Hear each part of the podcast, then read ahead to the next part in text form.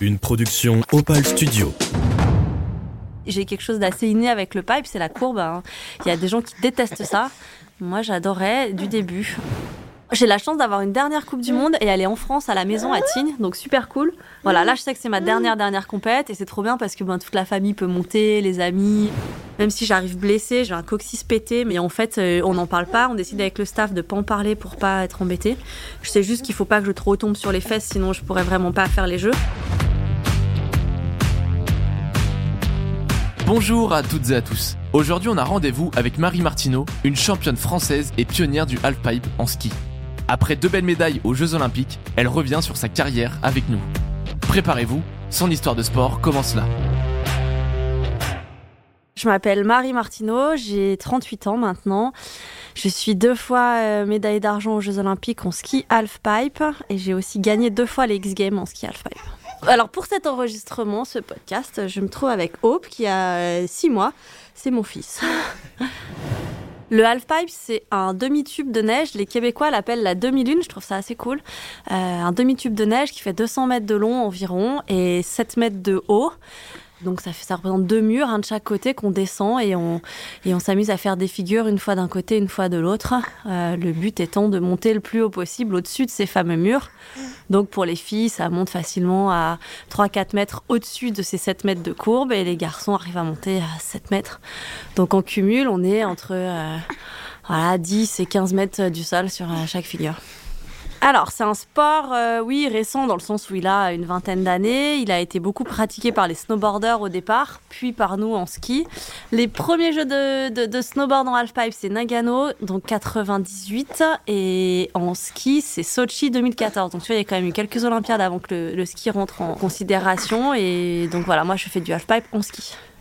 Il se trouve que Lapline, la station dans laquelle je suis originaire, euh, était assez précurseur euh, en, termes de ski freestyle et c'est une des premières stations en France qui a acheté la machine pour pouvoir construire le halfpipe et construire un halfpipe. Et le chauffeur qui faisait ça à l'époque était relativement bon, donc il avait fait du premier jet un bon halfpipe qui nous a permis de nous amuser euh, assez vite dedans. J'avais 15 ans. Je suis sur les skis depuis que j'ai deux ans. Enfin, je suis du mois de juillet, donc un an et demi, quoi. Au départ, le pipe, c'était pas fédéral. Euh, c'était pas une discipline reconnue par la Fédé. Les premières compètes de pipe que j'ai fait, l'US Open, des choses comme ça, c'était des compétitions qui étaient organisées par des sponsors privés. Voilà, et, nous, on se déplaçait grâce à nos marques de ski qui nous emmenaient euh, aux États-Unis, au Canada, participer à ces compètes-là. Euh, parce qu'ils avaient euh, besoin de faire de la promo des skis. C'était des nouveaux skis, c'est ski double spatule, une spatule devant, une spatule derrière. Maintenant, c'est enfin c'est hyper connu, il y en a partout, mais à l'époque c'était vraiment le nouveau truc et il fallait, euh, il fallait communiquer dessus et, et, et, en vendre le plus possible. Donc ils nous emmenaient à droite à gauche faire des compètes. C'est comme ça que j'ai commencé à faire des compètes. Après en 2004, il y a eu la première euh, euh, vraie tournée de Coupe du Monde organisée par la FIS, la Fédération internationale de ski.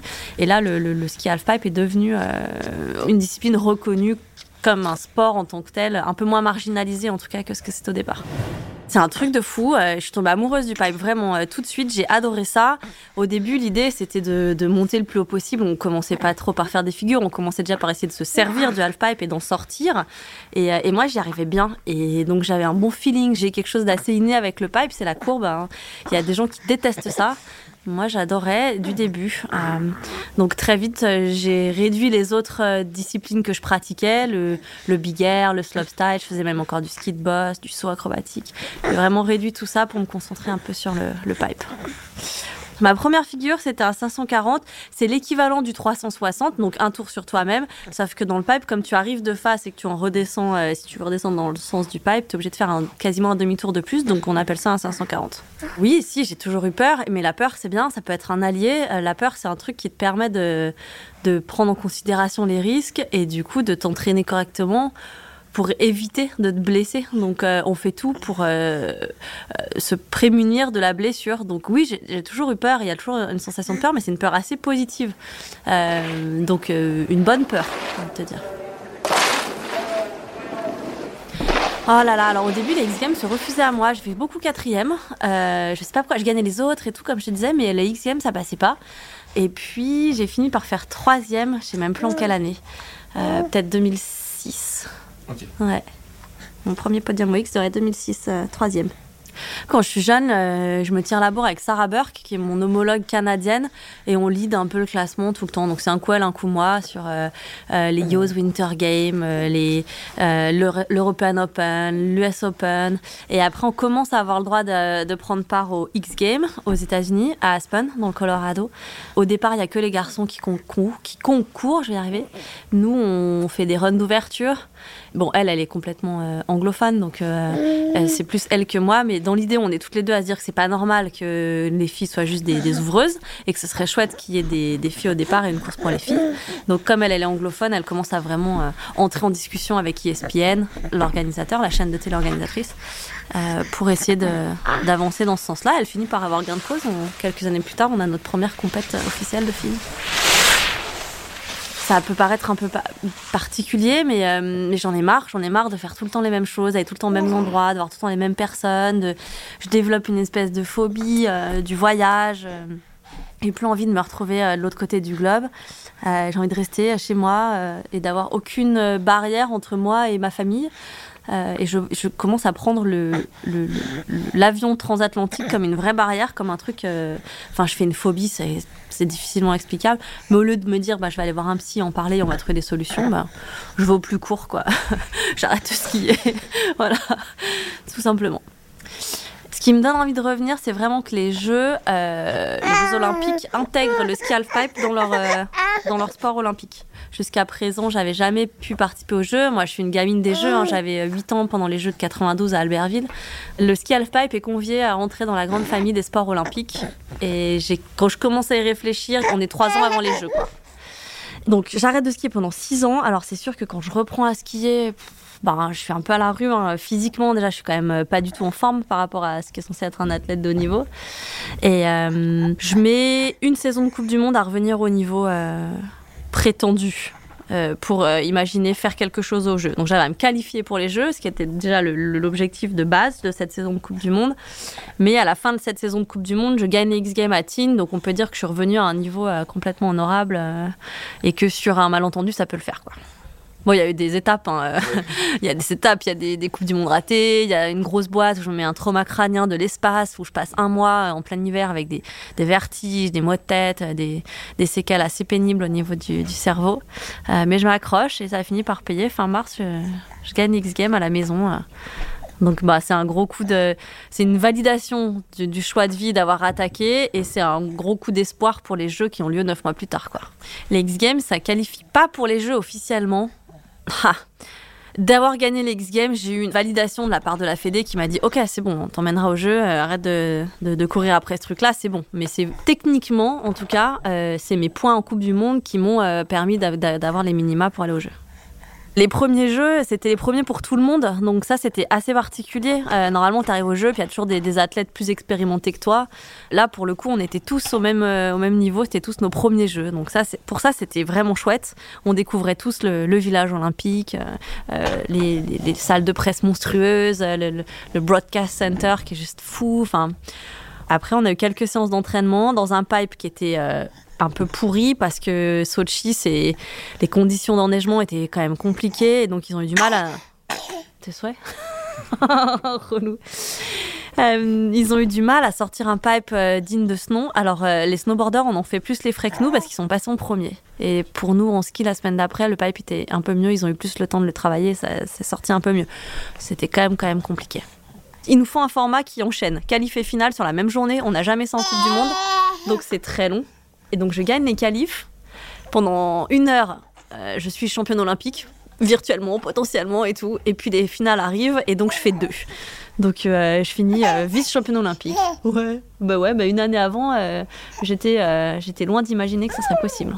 Je pense que la fraîcheur du fait que j'ai plus skié pendant pas mal d'années m'a vachement aidée parce que bon déjà j'ai vécu d'autres choses donc j'ai remis les enjeux de la compétition en ski à leur place, c'est-à-dire une place tout en bas alors que peut-être j'étais face à des, jeunes filles euh, qui ont mis beaucoup trop d'enjeux sur le résultat olympique parce qu'elles étaient vraiment en pleine carrière, en pleine force de l'âge, avec euh, beaucoup d'espoir. Et euh, que moi, ayant déjà eu un bébé, ayant Voilà, moi j'avais, dédramatisé un peu l'enjeu de, ces Jeux Olympiques et ça m'a certainement aidé dans la gestion de la, pression en tout cas. Voilà, j'ai vu des filles euh, exploser, qui étaient très bonnes, techniquement euh, complètement euh, capables d'être sur un podium olympique, qui ont pété un plomb, quoi, qui ont craqué en fait.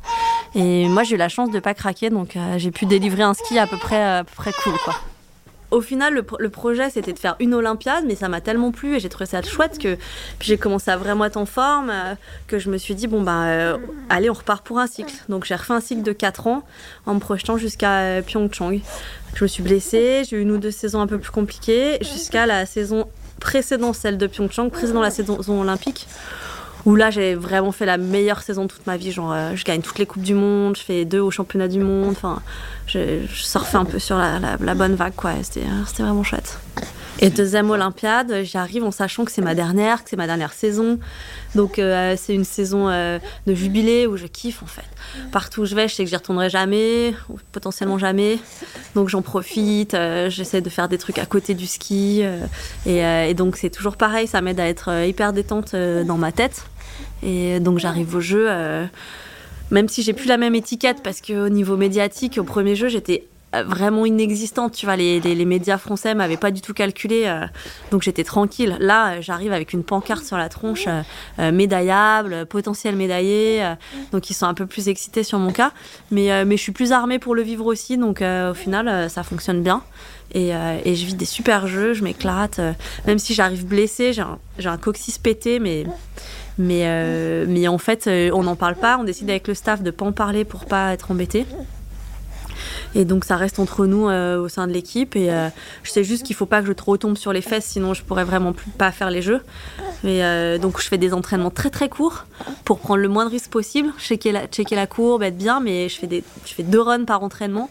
Et en fait, ce qui est c'est censé être un peu un handicap parce que je m'entraîne très peu, devient une force parce qu'en fait, je fous la pression aux autres qui ne comprennent pas. Évidemment, elles savent pas que je suis blessée et elles comprennent pas pourquoi je, je fais que deux runs. Donc, je fais mes deux runs de cours, je mets tous mes tricks et j'arrête de skier. Donc, elles se disent pas, la mère Martino, elle est trop en forme, euh, fait deux runs, elle se pose. Et en fait, elles se sont posées plein de questions sur mon cas et ça m'a plutôt servi, quoi. Donc, c'était rigolo.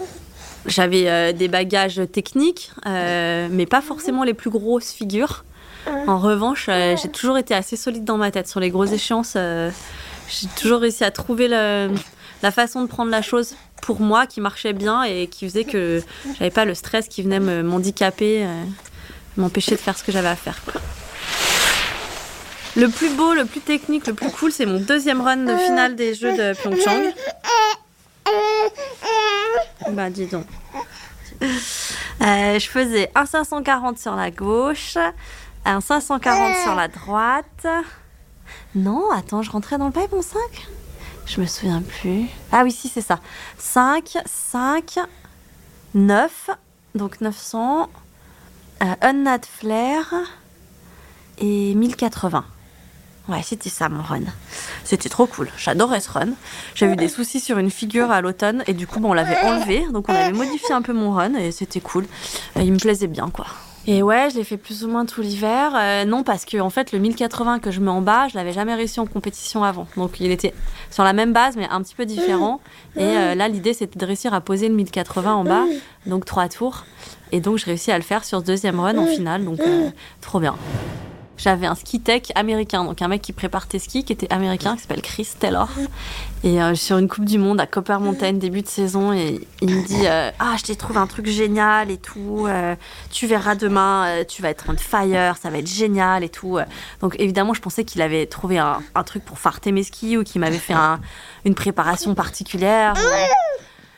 Donc euh, bon bah je dis ah bah super trop bien et tout. Vivement demain euh, et en fait cet abruti euh, il s'est pointé avec euh, il m'avait fait une paire de bâtons spéciales. Donc pas du tout des skis mais une paire de bâtons et les poignées de mes bâtons. c'était des tubs mais genre des, des caquettes en plastique quoi des espèces de dildo euh, tout mou dégueu.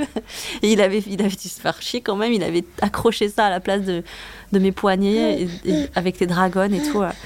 Et donc on a fait une super photo qui m'a suivie, je l'ai postée sur euh, Instagram et bizarrement elle est restée. Alors euh, donc euh, elle est encore là, on, on peut la voir. Et c'est couillon, c'est très potache, mais, euh, mais c'est te dire à quel point il y avait bonne ambiance dans le, dans le genre où c'est une Coupe du Monde, ils sont censés avoir des enjeux et tout. Et, euh, et lui, pour me faire marrer, il a remplacé mes, mes bâtons par des quéquettes. Quoi.